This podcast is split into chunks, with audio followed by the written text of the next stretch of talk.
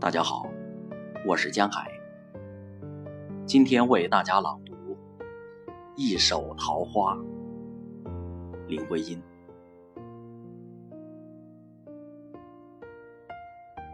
桃花，那一树的嫣红，像是春说的一句话；